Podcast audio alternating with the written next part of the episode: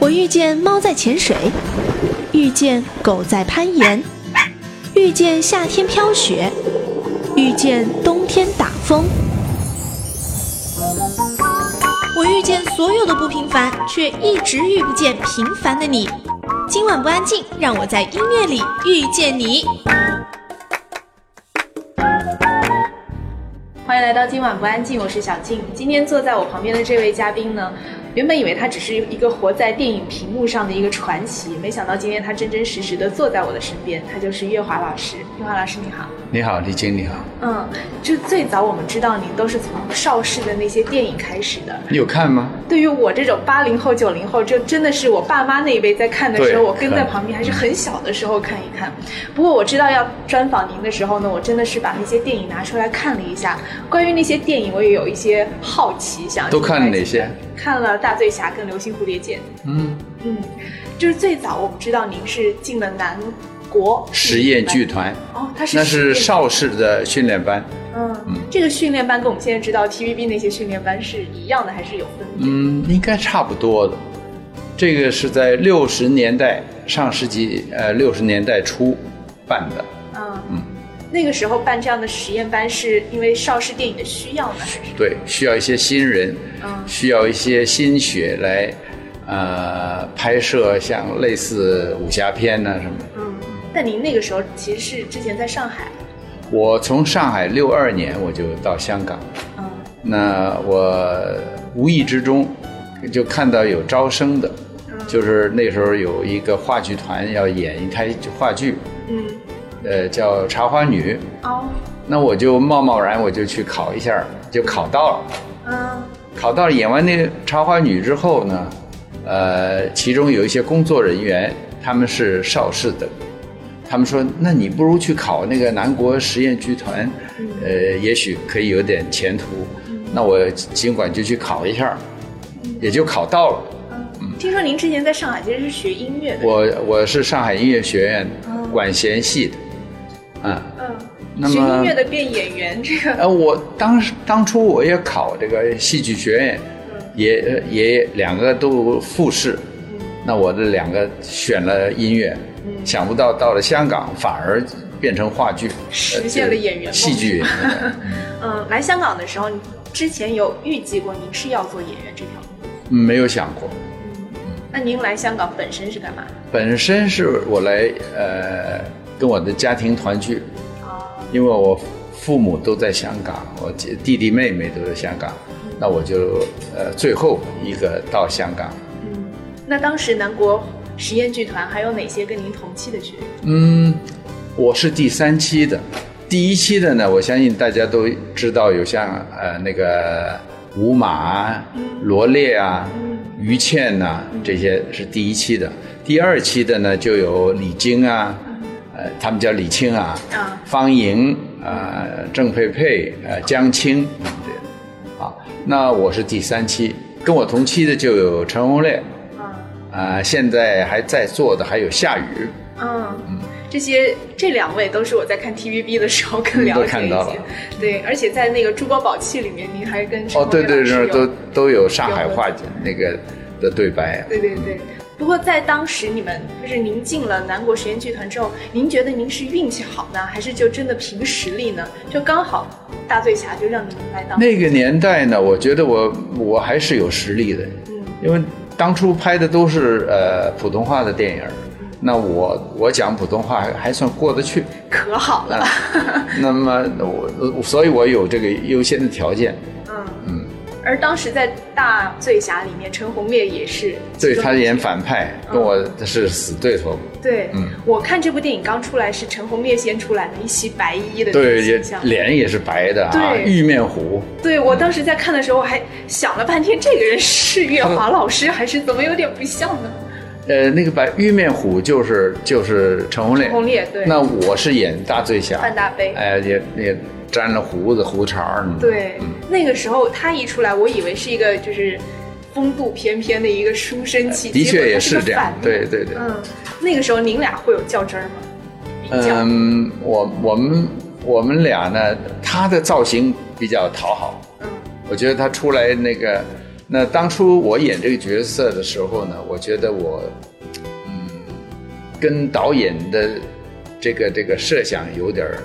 不不太吻合，因为我太年轻了，没有什么风霜味味儿，也也达不到导演所要求的东西很多。哦，那后来就是在造型上的一些改变，渐渐渐渐拍了，呃，就是演演演了大概有半部戏以后，我才进入角色，而且导演呢也经常让我喝点酒啊，呃，当然指导我，那我渐渐的。就摸索到这个角色，嗯，大醉侠那个醉的感觉好像不是特别的明显，嗯，不太明显，呃，只有几场呢，导演真的让我喝酒，让我喝那个伏加皮，放在葫芦里边儿，那我喝完了以后，真的是醉了，自然就流露出醉态。在早年的武侠片中，演员基本上是使用硬桥硬马的硬功夫，因此演员一般也都有一些武术功底，或者是由影片的武术指导做现场的学习。然而，在影片《大醉侠》当中，虽以醉侠冠名，但其中武打戏份最多的却是女捕快金燕子，真正捧红的也是金燕子的扮演者郑佩佩。作为同样是主角的大醉侠月华，戏份反而并没有那么多。您您现在再回去看这部剧的时候，看这部电影的时候，您觉得您当时的表现好，不太好，不够好，是吗？嗯，呃，只有在中断以后，我才觉得自己略微掌握了一点这个角色。嗯嗯，我在找这部电影的时候，看到的很多海报啊，都是那个金燕子，就是郑佩佩的那个形象做海报的封面。嗯，但大醉侠，您是大醉侠，为什么没有拿您的照片？嗯，可能他的他比我比我成功吧，呃，而且这部戏当初拍的时候啊，是叫《醉侠》，嗯，取自那个京剧啊，那个武丑这个叶圣章一个一个戏叫《九盖》，嗯，这大概是胡导演的小时候的就印象，他很喜欢看这个戏，嗯，那么他把它改编成这个《醉侠》，但是这个《醉侠》拍的拍了一年以后。嗯，我快要推出的时候，日本也拍也拍了一部戏，就把我们的名字拿了叫《醉侠》。那我们临时怎么办呢？这这个所有的东西都准备好了，嗯，那么那当时有一些智囊团，他就就想到加个大字比它大，因为所有海报全印好。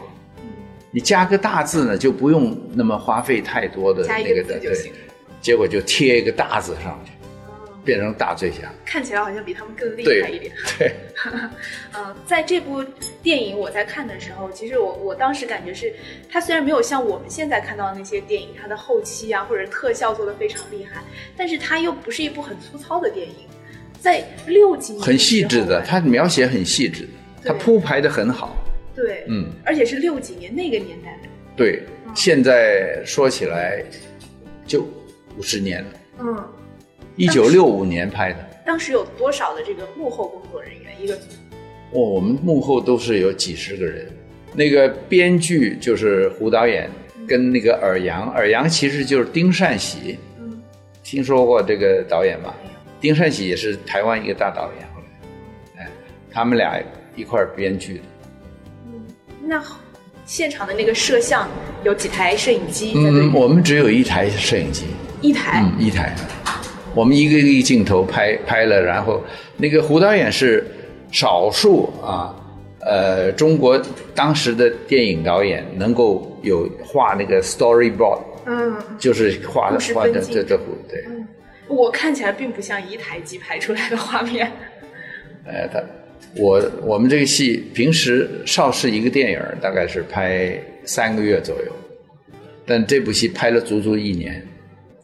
为什么这部戏特？嗯，一方面胡导演他要求很高。嗯嗯，是精雕细琢吧。嗯，你们当时是同期同时有几部电影一起拍吗？我我同期拍的有《西游记》啊。《西游记》的的第二三部就是好像，呃，女儿国啊什么的。嗯。所以我有时候的动作呢，有有点儿混淆。我有时候拍的时候有有时候有些猴子的动作做。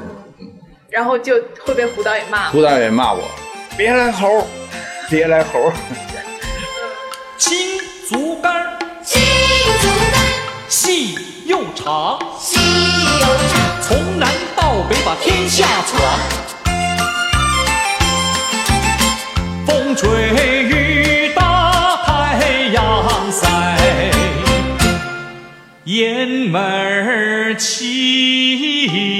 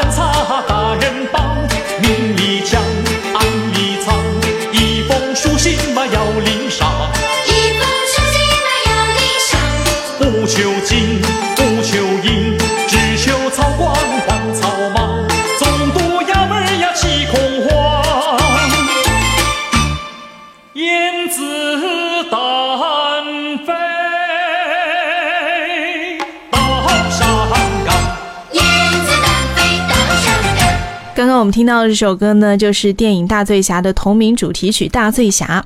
似乎在那个年代啊，武侠成为了所有电影人不可磨灭的情节。究竟什么时候武侠题材的电影开始流行起来的呢？我们接着来听月华老师的分享。那个年代对于电影的题材会比较偏向于戏曲类的呢，还是武侠类的呢，还是什么类型？嗯，起先是戏曲类的，因为呃，黄梅调比较卖钱。像《江山美人》呐，什么这些，拍的到拍呃武侠片以后，就是像那个《大醉侠》以后呢，就全部风行都是武侠片。就是因为《大醉侠》这部电影。嗯，可以说。《大醉侠》这部电影红了之后，您的生活发生什么改变？我的，我本来一个月只有两百块，呃，收入。那么我增加了很多所谓的生活津贴。嗯，加了很多人工，等于这这真的算是一个奖金类的。对对。那之后会影响你的片约变得越来越多。嗯，我基本上一年，比如说我的合约是四部，我都能拍五部，超出一部。是你自己精力顾得过来？呃，顾得过来。平均是三个月一部戏。平均三个月一部，四四部不就一年？四部对，但是有时候。呃，就是搭在一块儿，就是拍两部。嗯，我年轻嘛那时候，嗯，还能熬得住。除了和大醉侠的导演胡金铨合作之外，月华之后还相继和陈刚、李汉祥、楚原等导演合作。其中更为人所知的就是他和楚原导演合作的古龙武侠系列。古龙自己呢，他是念英文的，他是台湾这个淡江文理学院，他学英文的。他告诉我呢，他很喜欢看那种。英文的那种 pocket book，就是很小的口袋里那个，它那个《流星蝴蝶剑》是它第一部，就是呃，就是能够卖座率非常高的。那在《流星蝴蝶剑》以后呢，它就什么楚留香啊，什么很多很多，什么呃白玉老虎啊，所有它的系列都出来。了。嗯，他的小说里的那些男主人公好像都不是那种特别正统的，就是特别一本正经，总有坏的那一面。嗯，都喜欢喝酒，对，跟他一样，酒量都非常好。的 那您跟古龙是怎么认识的？我古龙就是因为拍《流星蝴蝶剑》，然后拍完这戏呢，我就被借到台湾去拍戏，那台湾我们就当然就见面了。嗯，然后我们就开始喝酒。他会评价您在《流星蝴蝶剑》里面的表现吗？嗯，绿香川大概有点像，呃，《Godfather》里的人物，一个在你身边，但是城府很深，让你不觉得他，呃，是一个反派。嗯，真的。甚至于很多观众由头看到底，他都不觉得，不知道我是反派。我是看到最后不敢相信，不敢相信。对，因为我觉得您一开始出来那个形象，吕小川那个形象就是特别的正直。嗯，对对。您的表情也是很正直，甚至有点木讷的那个表情。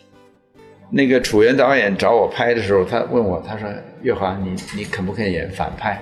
我说：“可以，尤其是类似这样的，表面上都很好，嗯，一点都不像坏人，嗯。”所以观众呢很喜欢他那个戏是，因为他追到最后才，哎呦，原来真是月华。嗯。他们在讨论的时候都在讲，哎，好像月华做的。嗯。不不不不不会，他做正派的不会。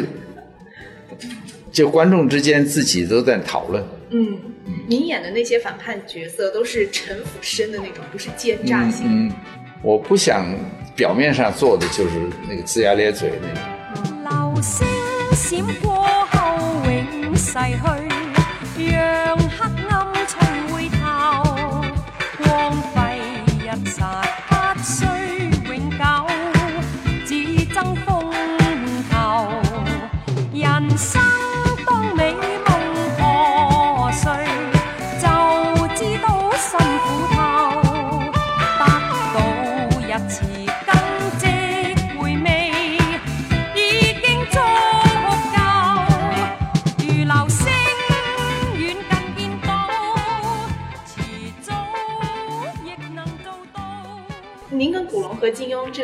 的交情深，友情非常好。嗯嗯，比如说呃，金庸先生啊，他在我移民去加拿大的时候，他去到那边，他他说哎，我说我要我要在电台里面有个节目，呃，我叫月华剧场，就是等于说书似的。嗯，我说查先生，我我称他为查先生，我说我能讲你的小说吗？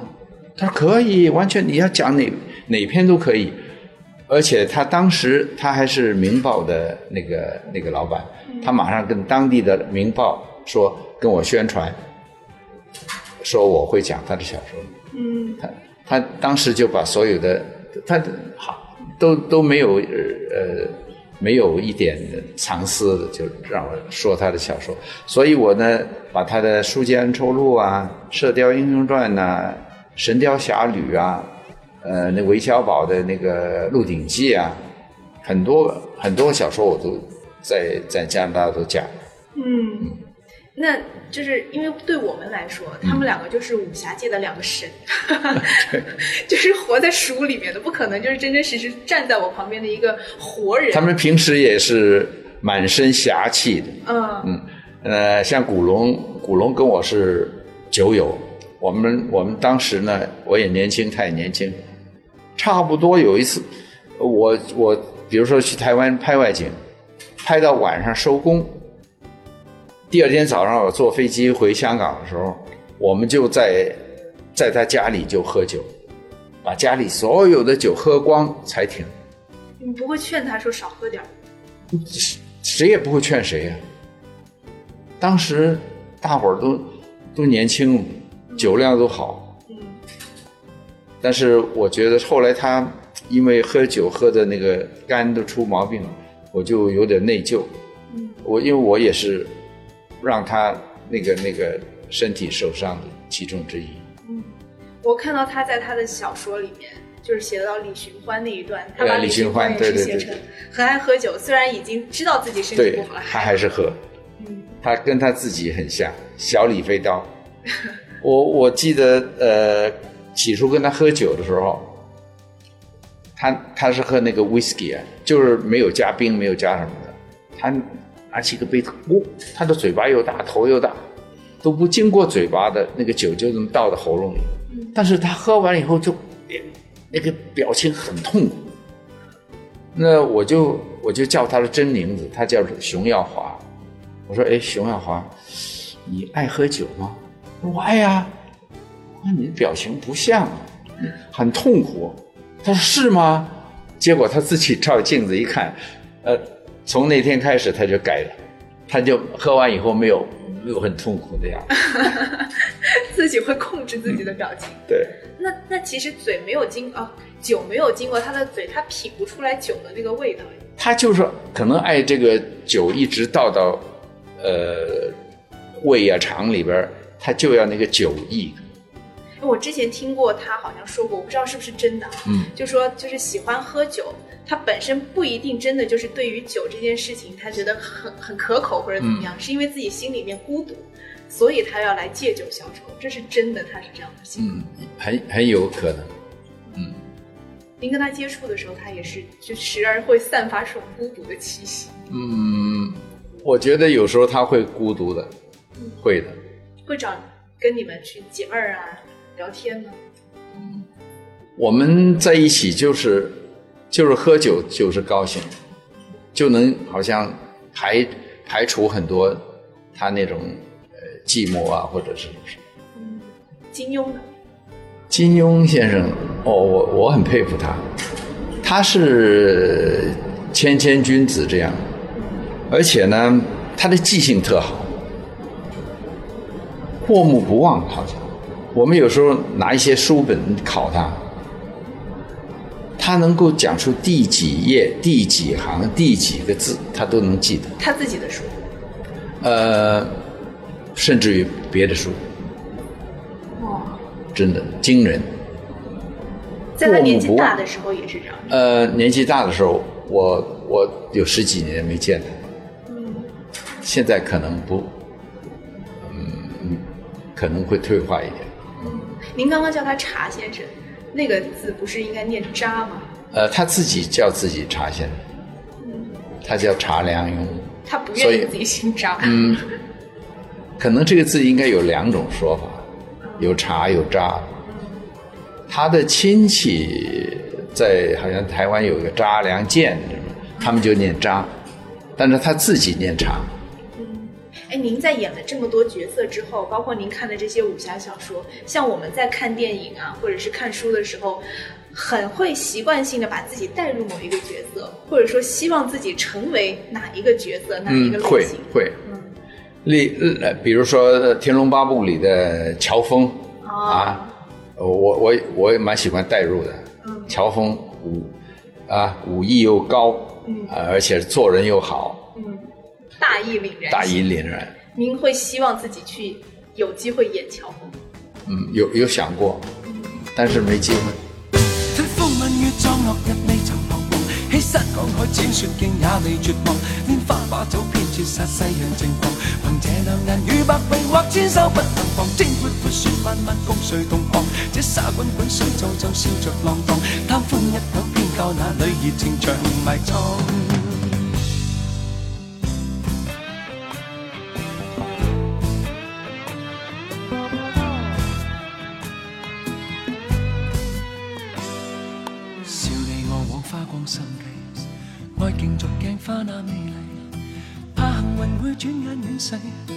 为担惊喜、欢怒着迷，责你我太贪功恋势，怪大地众生太美丽，悔旧日太执信一世，为悲欢哀怨妒着迷。啊，舍不得璀璨俗世。啊，躲不开痴恋的恩惠。啊，找不到色相代替。差不相差不相，这条难题。趁风吻雨，撞落日未曾彷徨。欺山赶海，穿雪徑也未绝望。拈花把酒，偏折煞世人情狂。凭这两眼，与百臂或千手不能防。天阔阔，雪漫漫，共誰同航？这沙滚滚，水皱皱，笑着浪荡。贪欢一響，偏教那女儿情长埋葬。趁风吻雨，撞落日未曾彷徨。欺山赶海，穿雪徑也未绝望。拈花把酒。接受世人情况。凭这两眼与百臂或千手不能防。天阔阔，雪漫漫，狂水狂浪，沙滚滚，水皱皱，笑着浪荡。贪欢一刻偏教那女儿情长埋葬。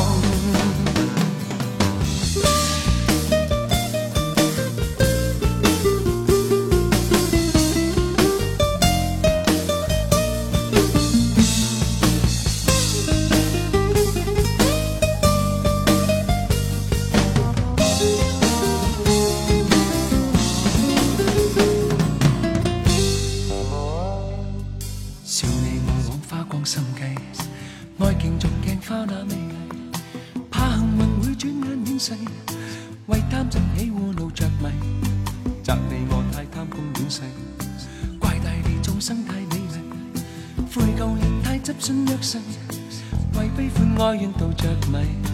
啊，舍不得璀璨俗世。啊，躲不开痴恋的恩惠。啊，找不到色相代替。啊。一生差不多，这条难题。吞风吻雨，装落日未曾彷徨，欺山赶海，千雪径也未绝望。拈花把酒，偏折煞世人情狂。天南地北，牵手不能放。天外飞雪漫漫，共谁同往？这沙滚滚，水皱皱，笑着浪荡。贪欢一刻，偏教那女儿情长埋葬。风雨苍落，日未曾彷徨。欺山赶海，千雪剑也未绝望。拈花把酒，偏折煞世人情狂。凭这两眼，与白臂，或千手不能防。天阔阔，雪漫漫，独睡独狂。这沙滚滚，水皱皱，笑着浪荡。贪欢一刻，教那女儿情像迷妆。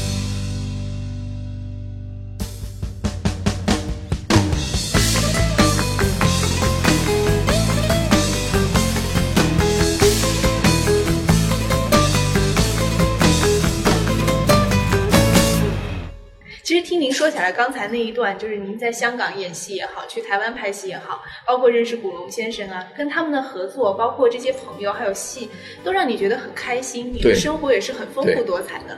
为什么就放下这些去加拿大了？这个说起来呢，这也是我太太的的主意啊。嗯，她觉得我那时候好像每天都在那什么忙，没有什么机会陪着女儿。那女儿还心很小，她想让我陪着在女儿身边陪着她成长，呃，能够能够就是多过一点家庭生活。在香港也可以。嗯，他说他可能他想象我在香港停不下来，所以他找了一个像像加拿大那个温哥华这样的地方。那我从来没去过。是他们俩带着我去，我从来也没想过要移民，我以为我就在一辈子在在香港，但是他们找到这样一个地方，呃，带着我去，我就跟着他们去了。我在家里只有一票，你舍得吗？当时，呃，不是不是太舍得，所以在我去到加拿大的第一天晚上，我在收音机里。听到了，呃，当时刚才刚拍完的一套电视剧，呃，叫做《义不容情》，那我我在里边也有演。那《义不容情》的的主题曲是《一生何求》，听过吗？听过。里边歌词儿听过没有？陈百强。哎，就是，呃，他他一生何求，迷惘里永远看不透。没料到，我所失的，竟是我所有。类似这样的歌词，那我就一面听一面，我女儿又在咳嗽，她气管不太好。那我我在在那种情况之下，我就觉得，哎，我到这儿来干什么？我我自己一个人在那流泪。当时在那儿，除了你们。一家人三一家三口之外，嗯、还有别的亲戚吗？举目无亲。常判决放弃与拥有，耗尽我这一生，捉不到已跑开，一生何求？迷惘里永远看不透，没料到我所失的。是我的所有。又听说那儿好山好水，好无聊，怎么熬过来？过后来住下了，呃，也就觉得那个地方不错。我在那里头衔置散了半年，突然有个导演找我要拍一个 video，就是呃，教育新移民到那边要怎么样投入当地的生活。投入当地的社会，哎，我去了半年。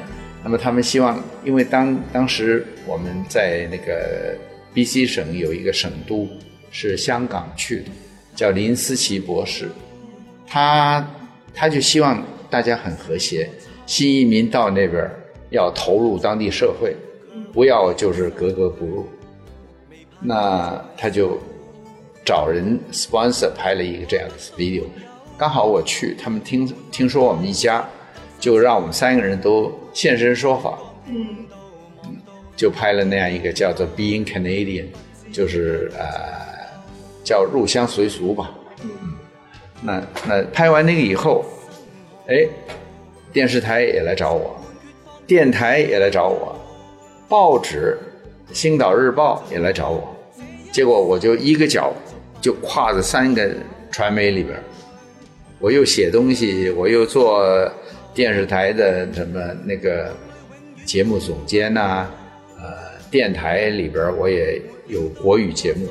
嗯，那个忙碌程度跟在香港比呢？不一样，不一样。香港我是全力就是在拍摄，但是呃，比如说写东西，我我自己经常自己要要思考，思考完了才能写。然后呃，电台的节目呢，我要到电台去录音；电视台，我们要出去拍摄，就像现在一样，我就做，呃，名义上我是节目总监，但是我要实际去访问。但是这样呢，我就很快认识很多当地的一些呃社会上的精英也好啊，或各行各业的呃的的一些主要的人物。那我。我的生活圈子就很扩大，我一下子认识很多人，很多人也一下子认识我。我的意思是，就是您这样的工作，您这样的生活节奏，陪您女儿、陪家人的时间还是不多。呃，还是很多的，因为我早上送我女儿上学，呃，可以接她放学，啊，就是呃，我所有中工作都都时间不长，都是自己的。都能控制，呃，你呃，反而是周末比较忙一点，周末很多社团的活动我要去参加。现在主要您的生活经历或者是生活重心是在哪？生活重心现在我就等于半退休，比如说我回到加拿大了，我就过回我的家庭生活，呃，再去做做义工，或者去老人院呐，去跟他们唱唱歌啊，呃。比如去一些呃，像那个救世军那个地方去煮餐给那些露宿者吃啊，就是做义务的工作多一点。嗯，香港这边是？香港这边回来就是拍戏，拍电视剧，跟好朋友见见面嗯，您会自己规定说，我一年要拍一部戏？没有规定，我我是开放的，反正他们有需要我的时候就找我回来。那我拍完了我就回去，因为我我在这儿也没有家也没有什么。嗯，因为刚像刚刚说在 TVB 您演《珠光宝气》的那个角色，我我也是觉得是陈辅生的终极大 BOSS 是吗？对，但是像之前您还拍了大太监，他就是一个反派的角色。嗯嗯嗯。嗯，您现在就是到您这个年纪，您对角色的选择会有自己的一个。我只要有发挥，有戏演。无所谓，我我不不挑什么正派反派，我觉得正正反派可能是，一般人分的。我我只是一个戏里的一个角色。嗯，那这加拿大，嗯，还有香港，包括您从小生活的上海，这三个地方，您会分别怎么去形容他们跟您的关系？嗯，加拿大现在是我的家了，已经。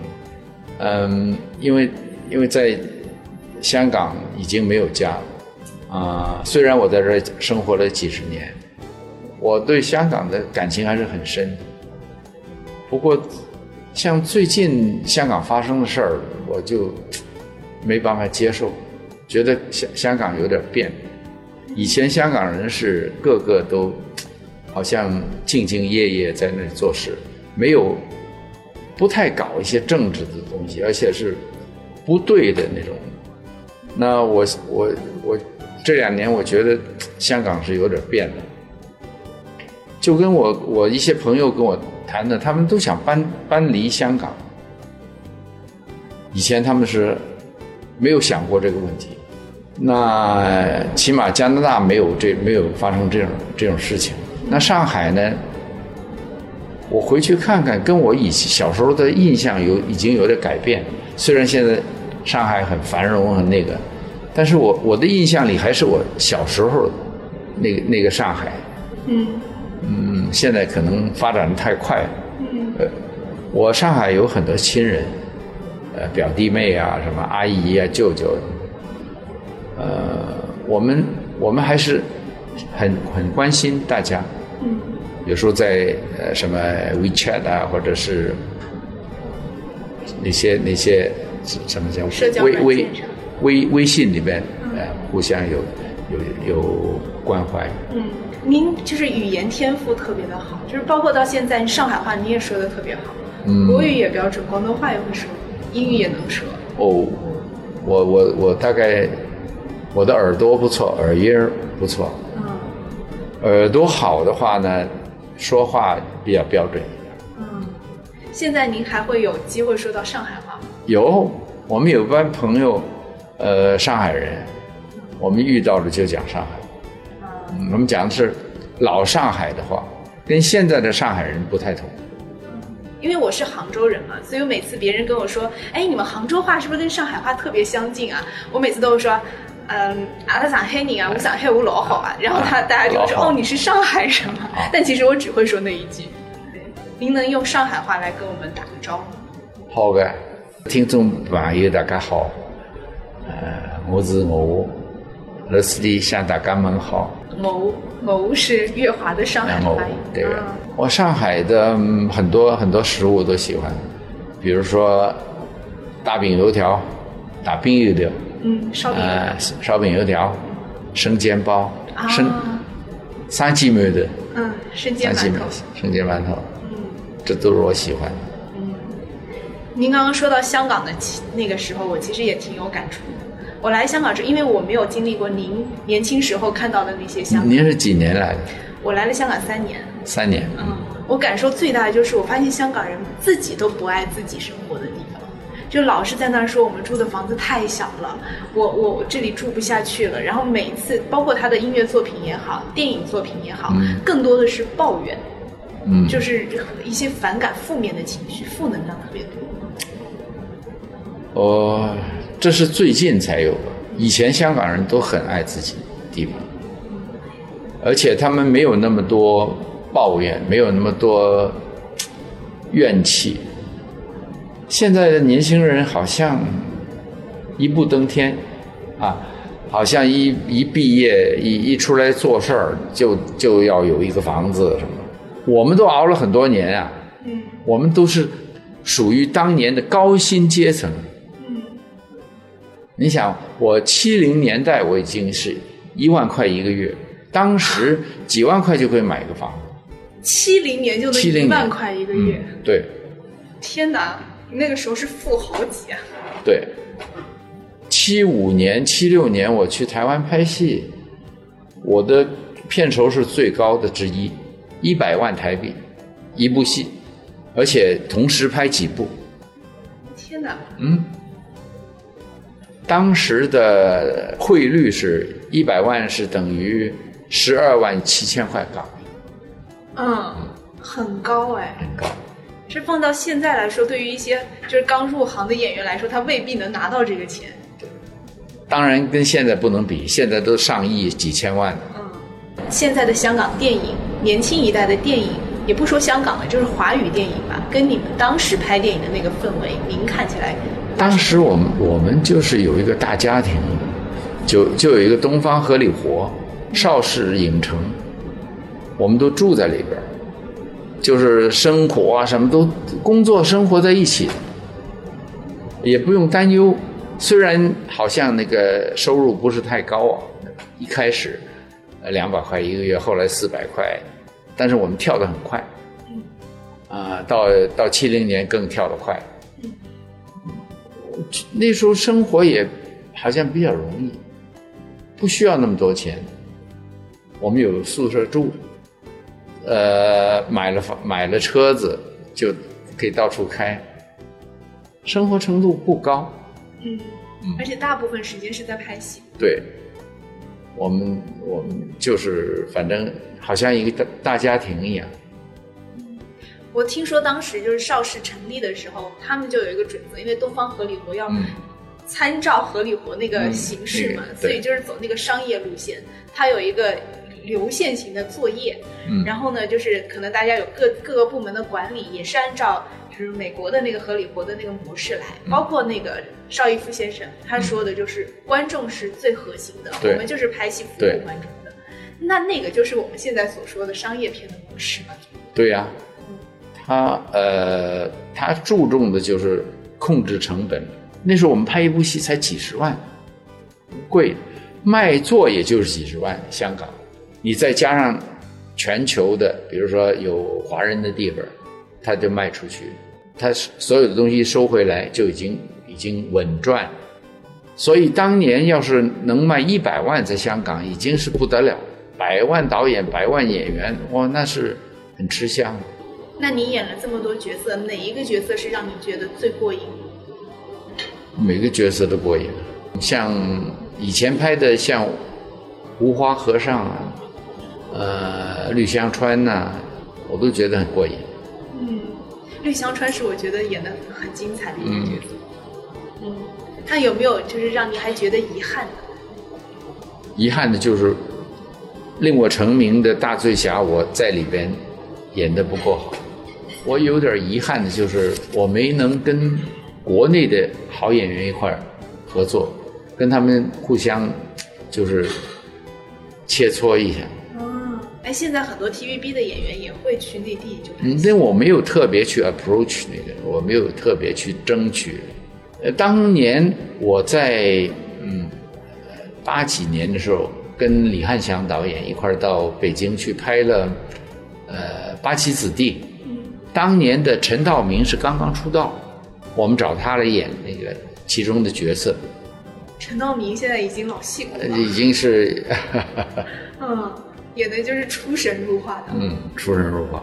嗯，都很多很多很多。您这样讲，我特别期待您能跟陈道明老师合作呢。嗯，不晓得有没有机会，我也不会特别争取，顺其自然，有机会就演。在旧时的上海滩，有一类人被称为“老科勒”，主要是用来比喻那些从外国归来、见过世面、有现代意识和绅士风范的老白领。他们通常赚得多，因此衣着讲究，在休闲生活和文化上面也有更多的追求。直白的来说，就像是最后的贵族。在整个采访过程当中，月华老师给我的印象和感觉就像是上海老科勒，他衣着非常的整洁。谈吐优雅，举止很有气度。在最后送别我们的时候呢，我印象非常深刻。他左手单手插袋，右手食指和中指并拢，在太阳穴附近轻轻一挥。而像我们年轻的时代，可能就是呃非常兴奋的拼命的挥手。他的整个状态，整个动作都让我觉得。一个词形容就是优雅，或许对于我们这个年轻世代来说，对于邵氏电影已经非常的陌生了。它就像是活在电影历史当中，似乎要去电影博物馆才能够翻阅到的这些作品哈。当然也是希望我们也可以在闲暇的时候，如果去博物馆也好，或者是在现在的一些唱片店以及书店当中，其实都可以找到当年邵氏电影，包括现在的网络如此的发达，也可以上网来看一看那个时代武侠。以及香港电影留给我们的种种思考。好了，今天的这一期今晚不安静就是这样，我们下期再见。